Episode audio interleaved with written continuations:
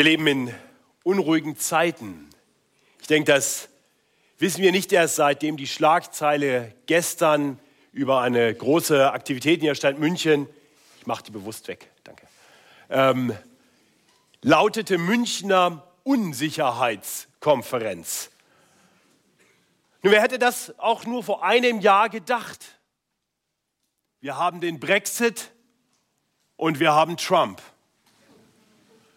Und ohne das beurteilen, bewerten zu wollen, können wir sicherlich sagen, dass diese Ereignisse zumindest kurzfristig gewisse Schockzustände ausgelöst haben. Aber dann geht das Leben doch weiter. Und letztendlich haben dann diese weltpolitischen Ereignisse zumindest bisher keine, keine wirkliche Bedeutung für unser Leben. Aber dann gab es im letzten Jahr auch noch andere Dinge, die geschehen sind, die keiner erwartet hätte. Wer hätte schon damit gerechnet, dass in unserem Land ein Terrorangriff auf einem Weihnachtsmarkt stattfinden würde? Wer hätte erwartet, dass hier in unserer Stadt ein Amoklauf in einem Einkaufszentrum stattfinden würde? Nun, das hat uns zumindest vorübergehend sicherlich sehr viel mehr noch persönlich betroffen. Ein Gefühl von Verunsicherung ausgelöst und wie die Mitglieder der Gemeinde wissen, einige von uns hat das Ganze noch sehr viel persönlicher und noch viel wesentlicher betroffen. So mancher fragt sich in solchen Situationen, wo ist Gott? Wie würdest du diese Frage beantworten? Und was machst du, wenn du selbst von großen Katastrophen, von schwerem Leid betroffen bist? Bist du darauf vorbereitet? Unsere neue Predigtserie durch das Buch des sogenannten kleinen Propheten, klein einfach nur, weil es kurz ist, Joel, denke ich, kann uns vorbereiten auf schwere Zeiten. Durch den Propheten Joel hilft uns der Herr, Leid und Katastrophen zu verstehen.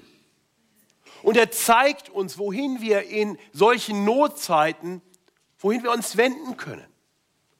Und er gibt uns eine feste Zuversicht über alle Not hinaus. Nun, ich möchte einladen, den Propheten Joel in Ihren Bibeln zu finden wir werden heute das erste Kapitel betrachten. Das ist ein längerer Text. Ich werde verschiedene Abschnitte davon ansprechen. Ich denke, es hilft uns, wenn wir den Text vor Augen haben. Er wird nämlich nicht hier oben auftauchen. In den ausliegenden Bibeln finden Sie den kleinen Propheten, naja, hinter den großen Propheten. So ist das. Die Kleinen verstecken sich hinter den Großen. Also kommen die großen Propheten und dann kommt ein noch relativ großer kleiner Prophet, der heißt Hosea. Und dann kommt Joel. Also vielleicht finden Sie ihn in der Bibel. Die Propheten sind im Alten Testament, kleiner Tipp noch, und sie kommen nach den Psalmen, die ziemlich in der Mitte der Bibel sind, also ein bisschen über die Mitte hinaus. Naja, und wenn Sie jetzt lang genug gesucht haben, Seite 871 müsste das sein in den ausliegenden Bibeln. Und wenn Sie dort jetzt den Propheten Joel aufschlagen und dort zu den ersten Worten kommen, dann sehen wir, dass wir über diesen Propheten sehr wenig wissen. Alles, was wir biografisch über ihn erfahren, steht gleich im ersten Satz. Dies ist das Wort des Herrn, das geschehen ist zu Joel, dem Sohn Petuels. Nun, weder der Name des Propheten noch der seines Vaters lassen uns genauer erkennen, wer dieser Mann ist, denn diese Namen lassen sich der, durch andere biblische Berichte nicht klar zuordnen. Und im Gegensatz zu anderen Propheten wird hier jetzt auch kein Bezug hergestellt zu bestimmten Königen. Meist finden wir irgendwie einen Bezug während der Zeit von König so und so von Juda oder von Israel. Und dann wissen wir ungefähr, wann der Prophet seinen Dienst getan hat. Hier ist das was anderes. Es wird kein König erwähnt. Der Prophet Joel bleibt für uns ein Unbekannter aus einer nicht weiter definierten Zeit. Aber das ist kein Problem, denn die Lehren dieses Buches sind ohnehin zeitlos. Das Wort, das geschah zum Propheten Joel, also das Wort, was von Gott kam und durch Joel weitergesagt wurde, Das ist das ewig gültige Wort Gottes. Und wir tun gut daran, aufmerksam auf dieses Wort zu hören. Nun, heute wollen wir uns mit Kapitel 1 beschäftigen und Kapitel 1, das werden wir gleich sehen, sieht erst einmal zurück auf eine verheerende Plage. Dann wird durch den Propheten Joel das Volk aufgerufen zur Klage. Und dann am Ende des ersten Kapitels warnt er vor dem kommenden Tage. Ja, ganz einfache Gliederung, ich glaube, das können wir uns alle merken. Beschreibung der Plage, Aufruf zur Klage, Warnung vor dem Tage. Die ersten vier Verse sind die Beschreibung einer Plage. Und ich möchte uns diese Verse lesen, die ersten vier Verse. Dies ist das Wort des Herrn, das geschehen ist zu Joel, dem Sohn Petuels. Hört dies, ihr Ältesten, und merkt auf, alle Bewohner des Landes. Ob solches geschehen sei zu euren Zeiten oder zu eurer Väterzeiten. Sagt euren Kindern davon und lasst eure Kinder ihren Kindern sagen und diese wiederum ihre Nachkommen. Was die Raupen übrig lassen, das fressen die Heuschrecken. Und was die Heuschrecken übrig lassen, das fressen die Käfer. Und was die Käfer übrig lassen, das frisst das Geschmeiß. Ja, diese Plage, diese Heuschreckenplage, die hier beschrieben wird, die hat ein Ausmaß, wie es die Menschen noch nie erlebt haben. Joel spricht hier bewusst die Ältesten an und damit ist wohl weniger das Amt gemeint als vielmehr das Alter. Selbst die Ältesten haben sowas noch nicht erlebt. Junge sind ja oft hin und weg und sagen, boah, das ist ja noch nie gegeben. Und dann sagen die Alten, habe alles schon erlebt. Aber in diesem Fall haben auch die Alten das noch nie erlebt. Selbst von ihren Eltern haben sie das noch nie gehört. Nicht? Hört, dies hier Ältesten merkt auf, alle Bewohner, ob solches geschehen sei zu euren Zeiten oder zu eurer Väterzeiten. Diese Plage ist so außerordentlich, dass man davon berichten wird. Und zwar nicht nur der nächsten Generation, sondern auch den Kindern der Kinder und deren Kindern. Nun wird diese Plage beschrieben über, über vier verschiedene Tiere scheinbar, Insekten, Raupen heißt es hier, und Heuschrecken und Käfer und Geschmeiß. Nun, Luther übersetzt das so. Wahrscheinlich sind das einfach vier Entwicklungsstadien von Heuschrecken. Nun kann ich mir vorstellen, dass der Bericht über eine Heuschreckenplage für uns heute eher etwas, naja, amüsant ist. Uns nicht un sonderlich unruhig werden lässt. Und deswegen denke ich, sollten wir zwei Dinge bedenken. Zum einen die Geschichte Israels und zum anderen die Lebensumstände Israels. Denn all das geschah in Israel. Nun, Israel selbst kannte eine Plage. Sie hatten gehört von einer Plage. Die war offensichtlich mehr als zwei Generationen vor ihnen gewesen. Und wir haben gerade von dieser Plage gehört. Es war die Heuschreckenplage, eine der zehn Plagen, die Gott über das Volk Ägypten sandte. Und ich denke, das haben wir schon im Sonntagsschulunterricht kennengelernt. Zehn Plagen. Der Pharao soll das Volk ziehen lassen. Er will nicht. Und so sendet Gott Plage um Plage um Plage um Plage. Und diese Plagen treffen die Feinde Gottes. Die Feinde von Gottes Volk, die Feinde von Israel. Plagen sind etwas für die anderen aus Sicht von Israel. Und jetzt trifft es Israel selbst. Ich hoffe, wir können uns vorstellen, was für eine Verunsicherung das ausgelöst haben muss. Das ist das eine. Das zweite ist, dass diese Heuschreckenplage letztendlich wirklich die Existenzgrundlage dieses stark von der Landwirtschaft abhängigen Volkes gefährdete. Ja, um ein bisschen besser zu verstehen, was das mit Heuschreckenplagen auf sich hat, für uns hier in München, die Heuschrecken ganz selten mal sehen und dann eigentlich eher ganz niedlich finden, vielleicht mal so ein kleines Gläschen tun und angucken, möchte ich uns vorlesen, was Wikipedia über Wanderheuschrecken zu berichten hat. Auszug aus dem Wikipedia-Eintrag über Wanderheuschrecken. Diese können bei Massenauftreten ganze Landstriche verwüsten. Etliche afrikanische Staaten werden regelmäßig von der, in Anführungsstrichen, biblischen Plage heimgesucht. In Klammern nach der achten der zehn Plagen des Alten Testaments. Ein einziger Heuschreckenschwarm kann aus mehr als einer Milliarde Tiere bestehen. Das entspricht einem Gewicht von 1500 Tonnen. Da diese Insekten ungefähr ihr eigenes Körpergewicht an pflanzlichem Material pro Tag vertilgen, ist der wirtschaftliche Schaden für die betroffenen Länder beträchtlich. Nun, da wir angeblich eine so visuell geprägte Gesellschaft sind, äh, wollen wir uns kurz mal anschauen, eine, eine Minute BBC-Dokumentation über Locusts. Locusts sind Heuschrecken.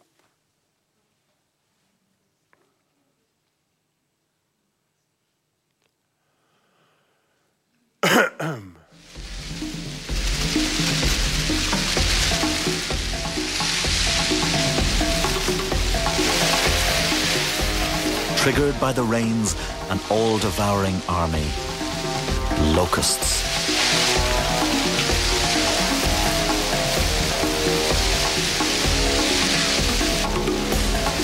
Millions emerge from eggs buried in the sand, gathering into columns which may stretch for 10 kilometers.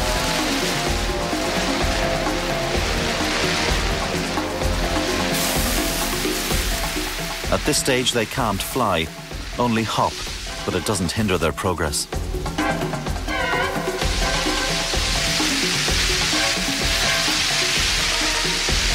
These sweeping hordes devastate any fresh growth in their path.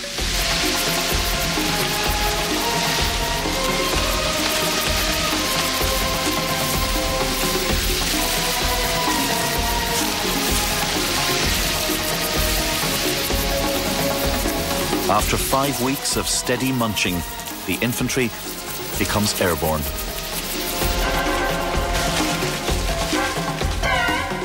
These breeding swarms can cover up to 80 kilometers a day, but only while the food and moisture last.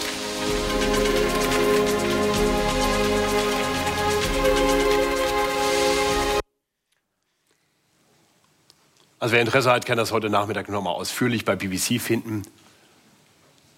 Ich glaube, wir merken, das ist, das ist nicht nur irgendwie ganz niedlich. Das nette Heuschreckenbuch Joel. Das ist eine gigantische Plage. Das kann dafür, dafür verantwortlich sein, dass ganze Völker nichts zu essen haben, dass Menschen sterben, verhungern. Das ist das, was Israel hier erleben muss. Das ist die Beschreibung der Plage. Das führt nun zu einem Aufruf zur Klage. Joel wendet sich an verschiedene Bevölkerungsgruppen und ruft sie dazu auf, auf diese Katastrophe zu reagieren. Zuerst wendet er sich an diejenigen, die bisher in Saus und Braus gelebt haben, an die Trunkenen und Säufer. In der damaligen Gesellschaft, da musste man es sich leisten können, die Nächte durchzuzechen und die Tage zu verschlafen. Ja, das war normalerweise nicht für jeden einfach so möglich. Das wendet sich hier, wie gesagt, wahrscheinlich an die Leute, die in Saus und Braus lebten. Ich lese uns Joels Aufruf an die Trunkenen in den Versen 5 bis 8. Wacht auf, ihr Trunkenen, und weinet und heulet alle Weinsäufer um den süßen Wein, den er ist, äh, denn er ist vor euch, vor eurem Munde weggenommen. Denn es zieht herauf in meinem Land ein Volk mächtig und ohne Zahl, das hat Zähne wie die Löwen und Backenzähne wie die Löwinnen. Es verwüstet meinen Weinstock und frisst meinen Feigenbaum kahl. Schält ihn ganz und gar ab, dass seine Zweige weiß dastehen. Nun, in die Situation können wir uns wahrscheinlich etwas besser hineindenken. Wir sind ja hier direkt in der Einflugschneise zum Oktoberfest. Und wer sich dort schon einmal hinbegeben hat und einen Abend in einem Bierzelt war, so höre ich, ich habe das äh, bisher noch nicht gewagt, erlebt dort, dass bei Bier- und Weinlaune viel gelacht wird. So ist das wohl auch hier. Gelächter. Und diejenigen, die dann beim Trinken am lautesten lachen, sind dann oft auch diejenigen, die am darauffolgenden Morgen noch am lautesten schnarchen. Das habe ich schon selber erlebt, wenn ich hier morgens zur Gemeinde kam und da liegt mal einer in den Büschen oder auf der Bank vor der Tür. Nun, Joel hat ein Rat parat für solche feierwütigen Säufer und Schläfer. Wacht auf, ihr Trunkenen, und weinet und heulet alle Weinsäufer. Es ist fast so, als wenn, als wenn er sie nimmt und durchschüttelt, damit sie merken, wie ihre Situation wirklich ist. Die haben es noch gar nicht kapiert. Erinnert vielleicht so ein bisschen an, an die Partygäste auf der Titanic. Unten läuft das Wasser rein und oben läuft der Wein. Und die ahnen gar nicht, was gleich geschehen wird. Das ist die erste Warnung. Wacht auf! Die nächste Gruppe, die er anspricht, die wird nicht eindeutig identifiziert. Wahrscheinlich spricht er hier allgemein die Bevölkerung an, vielleicht die Stadtbevölkerung von Jerusalem. Verse 8 bis 10. Heule wie eine Jungfrau, die Trauer anlegt um ihres Bräutigams willen. Denn Speisopfer und Trankopfer gibt es nicht mehr im Hause des Herrn. Und die Priester des Herrn Diener trauern. Das Feld ist verwüstet und der Acker ausgedörrt, das Getreide ist verdorben, der Wein steht jämmerlich und das Öl kläglich. Ja, hier ruft Joel jetzt die Menschen auf, wie eine Jungfrau zu trauern, deren Bräutigam vor der Hochzeit zu Tode gekommen ist. Vielleicht können wir uns in die Situation etwas mehr hineinversetzen. Stellt euch das vor, eine Braut, die voller Vorfreude dem Hochzeitstag entgegensieht und dann kommt eine Nachricht vom Bräutigam, erwartungsfroh, hört die Braut. Und dann die Schreckensnachricht. Der Bräutigam ist tot. Und das hieß damals noch viel mehr, wie das heute der Fall wäre. Denn damals war der Ehemann verantwortlich für die Versorgung seiner Frau und für den Schutz der Frau. Der Versorger und Beschützer ist tot bevor die Ehe überhaupt begonnen hat. Wie gesagt, wahrscheinlich richtet sich dieser Aufruf an die ganze Stadtbevölkerung von Jerusalem, denn hier kommt nun der Tempel in den Blick mit seinen Opfern. Und, und was Joel deutlich macht, ist, aufgrund der, der großen Plage ist das ganze geistliche Leben dort zum Erliegen gekommen. Durch die Heuschreckenplage ist es den Priestern unmöglich, die vorgeschriebenen Opfer zu bringen. Und wiederum scheint es fast so, als wenn die Menschen das noch nicht ganz verstanden haben. Dass sie die, die geistliche Situation, die geistliche Not noch gar nicht ganz verstanden haben. Sie müssen erst noch dazu aufgerufen werden, das zu erkennen. Heule, heule, trauere. Und vielleicht geht es uns heute so, dass wir zum einen erstmal mit der geistlichen Not damals gar nicht so viel anfangen können. Ja, wir brauchen heute keine Trank- und Speisopfer mehr wir haben ein ein für alle Mal Opfer in Jesus Christus. Von, von daher ist es vielleicht für uns ein bisschen weiter weg.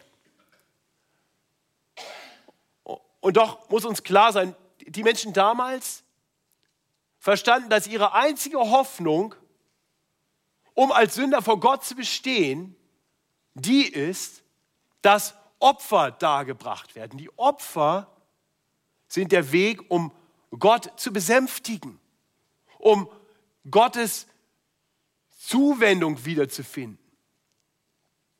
Und das ist jetzt nicht mehr möglich. Das kann man nicht mehr tun. Es wäre so, wie wenn, wenn, wenn wir jetzt erfahren würden, es ist jetzt nicht mehr möglich, noch Buße zu tun.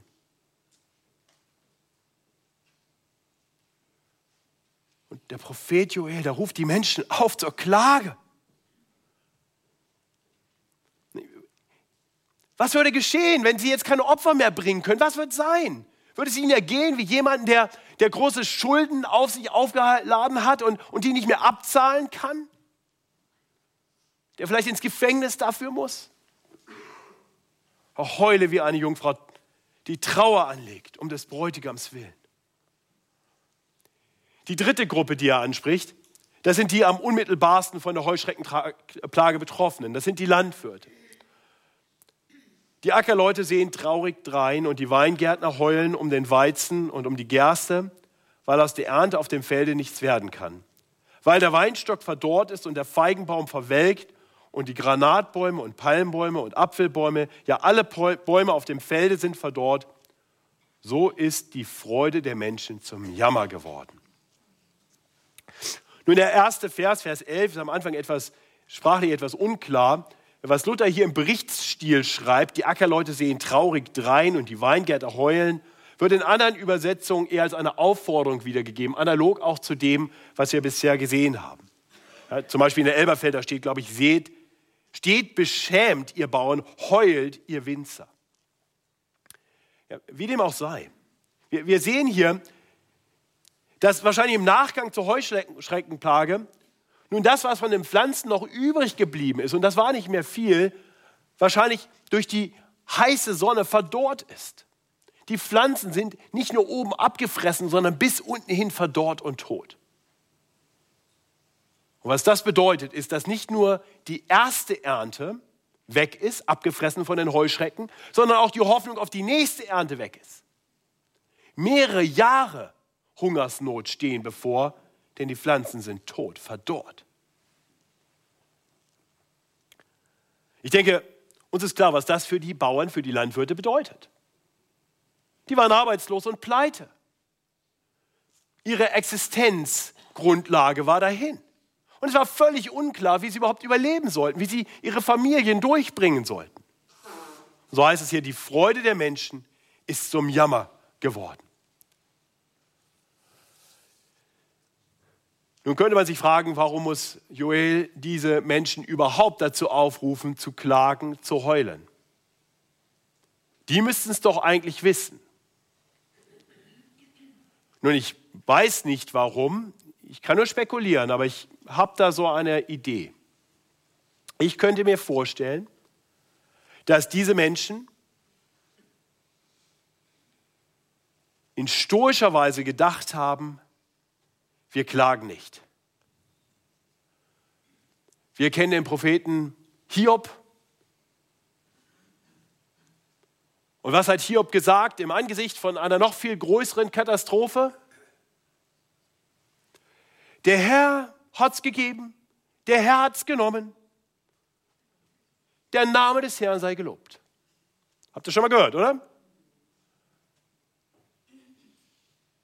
Und manchmal geht es uns Christen so, dass wir denken, Mensch, jetzt zu jammern, jetzt zu klagen, das ist falsch.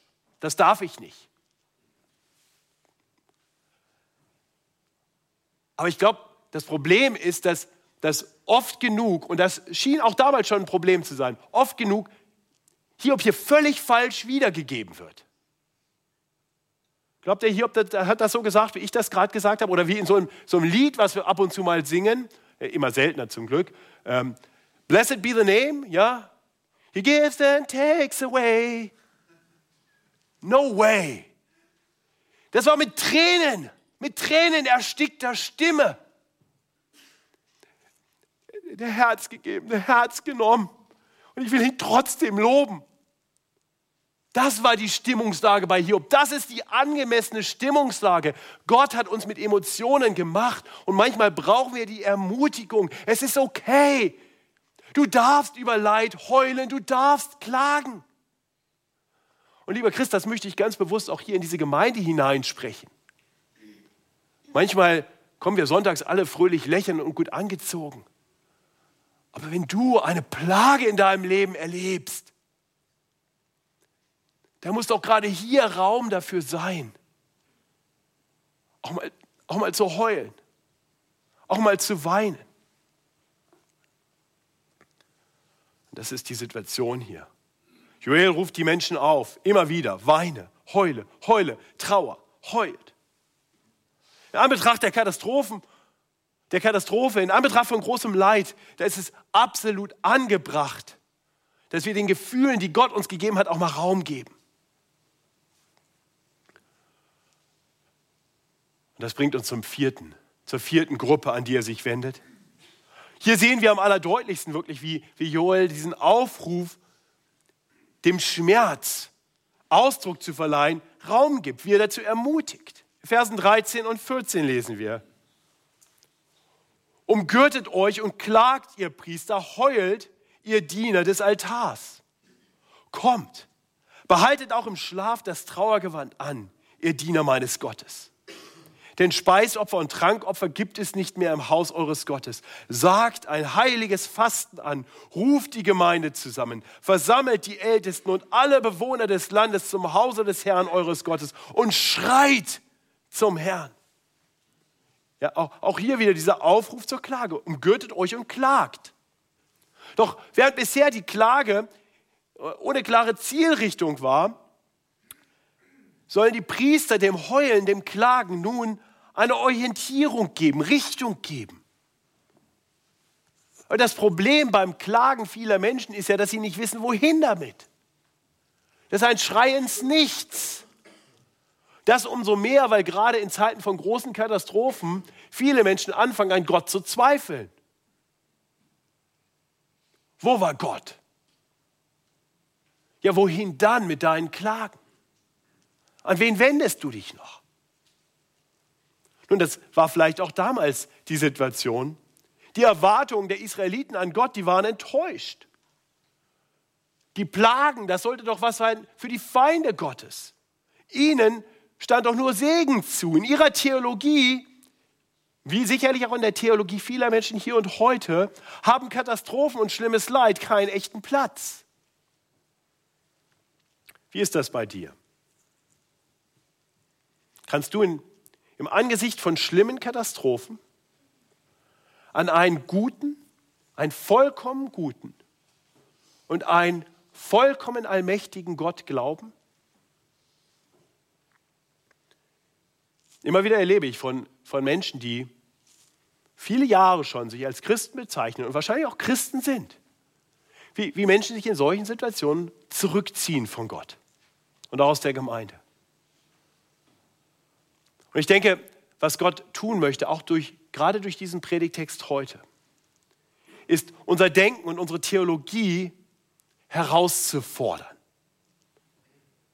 Lieber Christ, schaffe in deinem Gottesbild Raum für Katastrophen, für schlimmes Leid.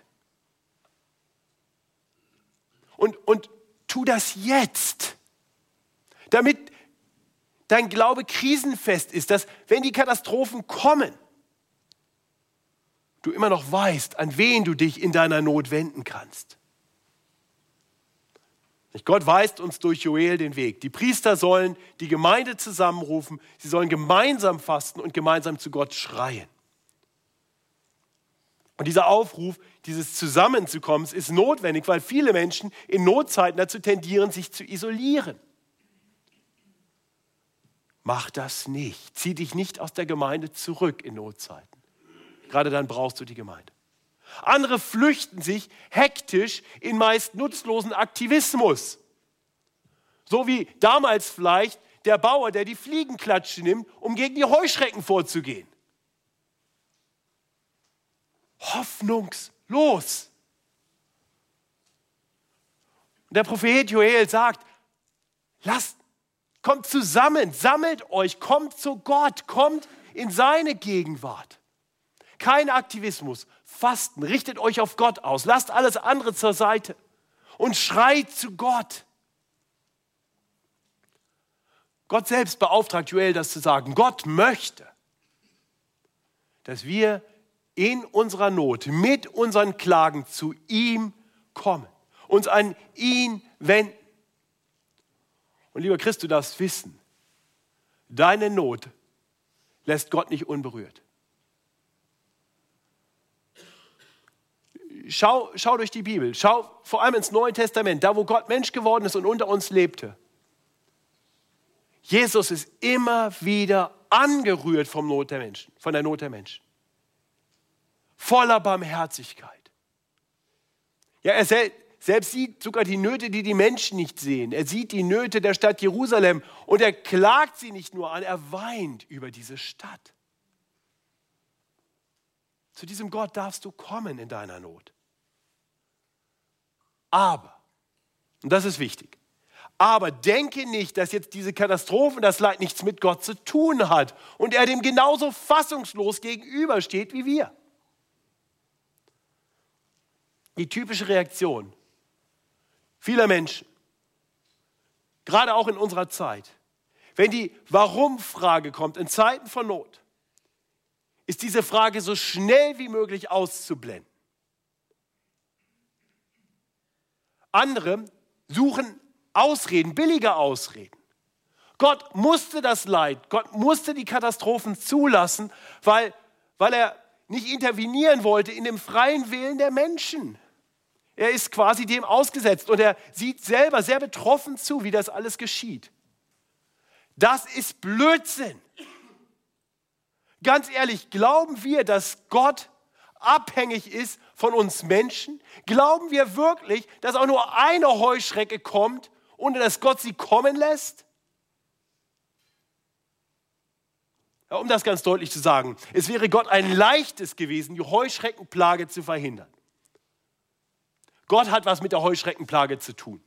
Und tatsächlich wird in Kapitel 2, Vers 25 deutlich, dass Gott selbst sie sogar gesandt hat. Grundsätzlich darfst du wissen, es geschieht kein Leid, keine Katastrophe, die Gott nicht zumindest bewusst zugelassen hat. Denn Gott ist allmächtig.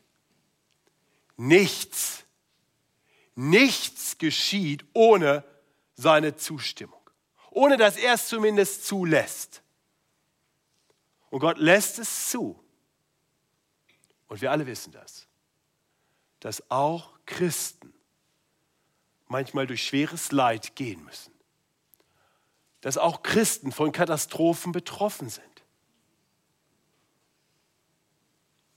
Gleichzeitig dürfen wir wissen, dass keine Katastrophe und kein Leid jemals sinnlos ist. Der vollkommen Gute und der vollkommen allmächtige Gott hat mit jedem Leid etwas vor. Und wir tun gut daran, diese, diese Wahrheit uns immer wieder vor Augen zu führen. Und der Prophet Joel hilft uns. Denn im letzten Abschnitt, im dritten Abschnitt unserer Predigt, im dritten Abschnitt unseres Predigttextes, hilft jetzt Joel den Menschen zu erkennen, wozu die Heuschreckenplage gut war. Sie dient als Warnung vor dem Tage des Herrn. Ich lese uns die Verse 15 bis 20. O weh des Tages, denn der Tag des Herrn ist nahe und kommt wie ein Verderben vom Allmächtigen. Ist nicht die Speise vor unseren Augen weggenommen und vom Hause unseres Gottes Freude und Wonne?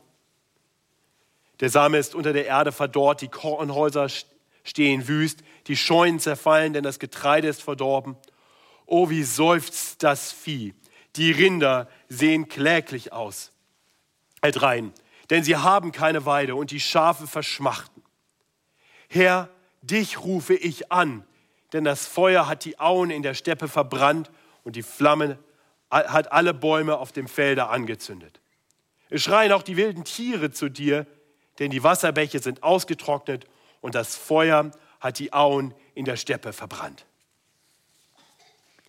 Also in Anbetracht der katastrophalen Heuschreckenplage warnt der Prophet jetzt vor einem noch viel schlimmeren Tage. O weh des Tages! Denn der, Tage des, der, denn der Tag des Herrn ist nah und kommt wie ein Verderben voller Mächtigen. Mal ganz ehrlich, wie, wie, wie empfindest du jetzt diese Aussage? Wenn, du dich ein bisschen reinfühlen konntest bisher in der Predigt in die große Plage und in das aus tiefstem Herzen kommende Klagen der Menschen. Was würdest du jetzt erwarten? Ein Trostwort, oder? Aber, liebe Geschwister, der Herr kommt wieder und dann wird alles Leid ein Ende haben. Halleluja. Nur noch kurze Zeit. Haltet aus. Aber das macht Joel nicht. Das macht er nicht. Von Gott inspiriert warnt er, oh wehe des Tages. Auf gut Deutsch, er sagt, äh, übrigens, es wird alles noch viel, viel schlimmer werden. ganz ehrlich, wie, wie passen jetzt solche Worte in deine Theologie?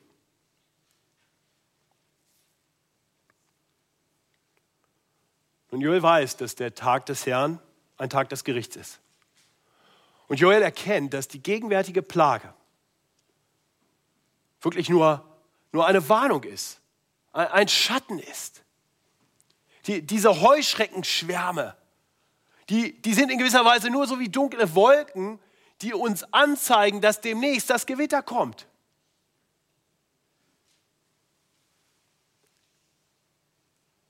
Das heißt, die, die, die große Not, die große Not kommt erst noch und, und die Heuschreckenplage, die ist, wenn man so will, ein lautes Rufen Gottes. Habt Acht, bereitet euch vor.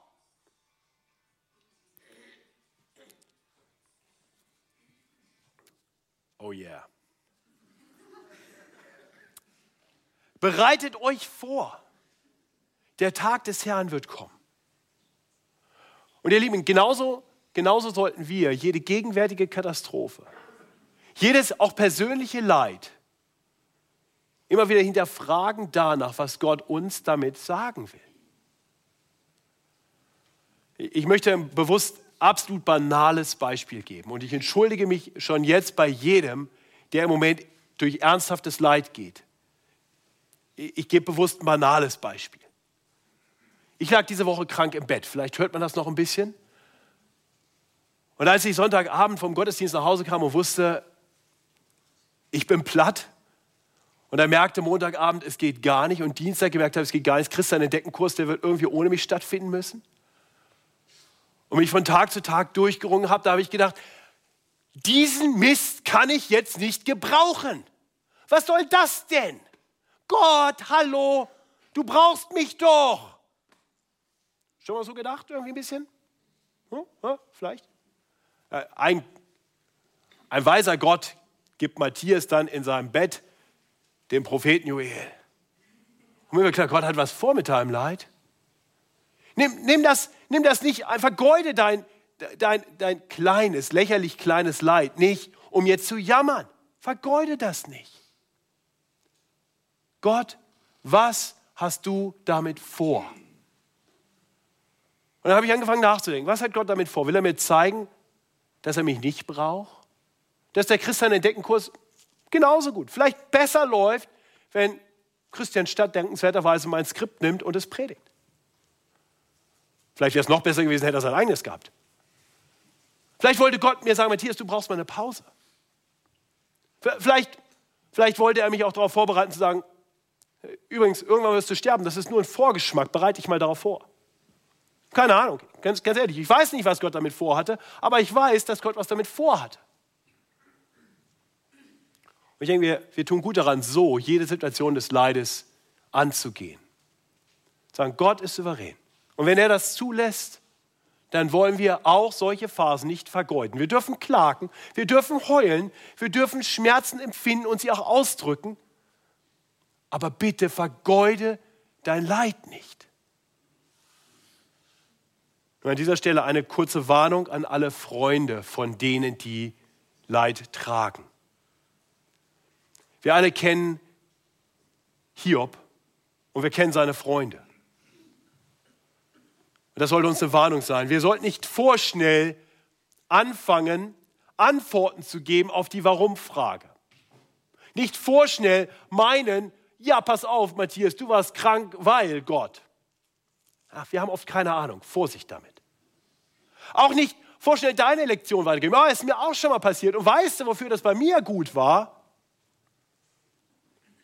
Bedenke, das gleiche Leid, die Heuschreckenplage, trifft das Volk und, und Gott spricht durch Joel unterschiedliche Menschen unterschiedlich an und hat ihnen unterschiedliches zu sagen. Also Vorsicht. Vorsicht, projiziere nicht deine eigenen Erfahrungen sofort auf jemand anders. Auch Vorsicht davor, anzufangen, Gott zu entschuldigen. Ah, Gott hat damit nichts zu tun. Gott hat das nicht nötig. Der braucht nicht, dass wir ihn entschuldigen. Also Ratschlag Nummer eins, wenn du jemanden hast an deiner Seite, der durch schwere Zeiten des Leidens geht, das Erste, was du tun solltest, ist, weint mit den Weinenden. Sei für die Leidenden da und leide mit. Geh ein Stück des Weges mit ihnen.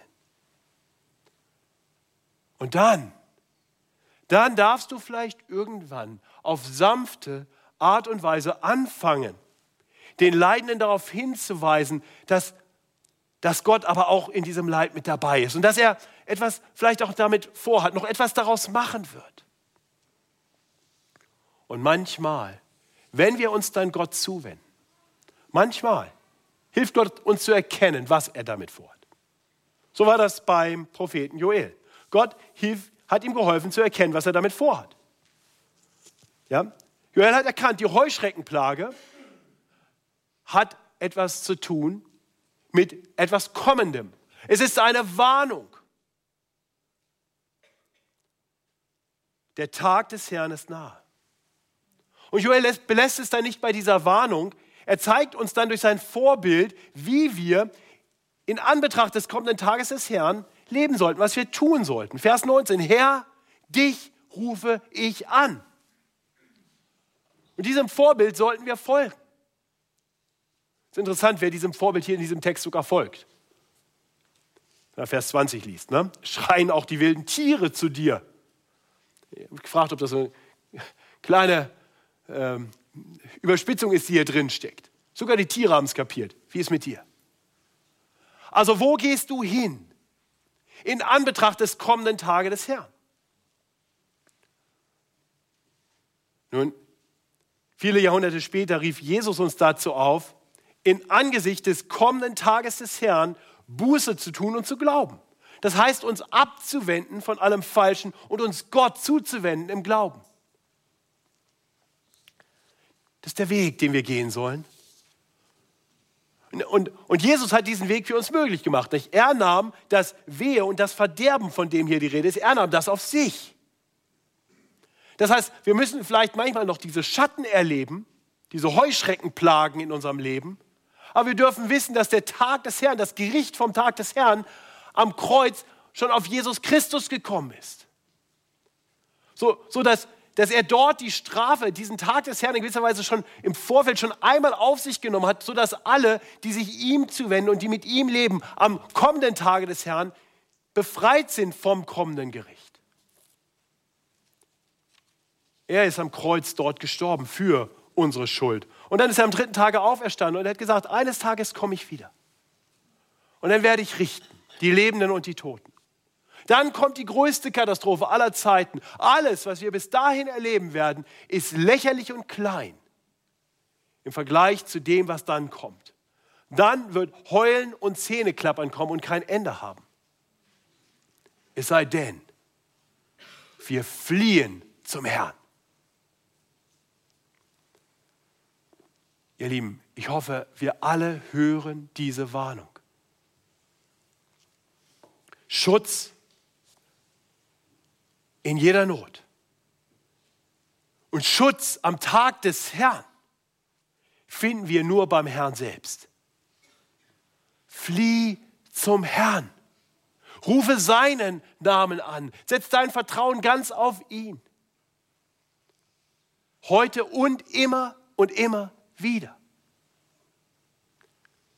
Ihr Lieben, ich weiß nicht, was dieses Jahr bringen wird. Aber was auch kommen mag, wir müssen auch in den größten Katastrophen nicht den Kopf verlieren. Gottes Wort sagt uns, dass vor der Wiederkehr des Herrn manches noch schlimmer werden wird. Gott verspricht uns nicht Milch und Honig bis zum Ende unserer Tage. Vielleicht kommen harte Tage. Aber Joel will uns helfen. Er will unseren Blick ausrichten auf Gott, sodass wir zu ihm fliehen, unsere Klagen zu ihm bringen und bei ihm Schutz finden, Trost finden und eines Tages endgültige Erlösung. Und dafür möchte ich beten. Himmlischer Vater, danke, dass wir wissen dürfen, in allem Leide Du bist dabei. Du bist der Allmächtige. Herr, und du lässt uns durch manche Schwierigkeiten gehen. Und wir wissen oft nicht warum. Mal ist es Korrektur. Mal ist es vielleicht einfach eine Erfahrung, die wir machen müssen, damit wir anderen nachher beistehen können, zur Seite stehen können. Wir wissen es oft nicht warum. Herr, und so habe ich eine Bitte. Wirke du an unseren Herzen, sodass wir in allen Dingen auf dich vertrauen. Ja, mein ganz persönliches Gebet für diese Gemeinde ist, dass du uns vorbereitest auf schwere Zeiten, dass wir in Notzeiten nicht ins Wanken geraten, sondern darum wissen, du bist ein guter Gott, der einen guten Plan ausführt und dass nach allem Leid die Herrlichkeit danach kommt. So stärke unseren Glauben, unser Vertrauen auf dich, unseren Tröster, unseren Retter. Amen. Lasst uns zum Abschluss aufstehen und noch gemeinsam ein Lied singen. Ich finde das in den blauen Liederbüchern. Auf der, unter der Nummer 393. In dir ist Freude in allem Leide.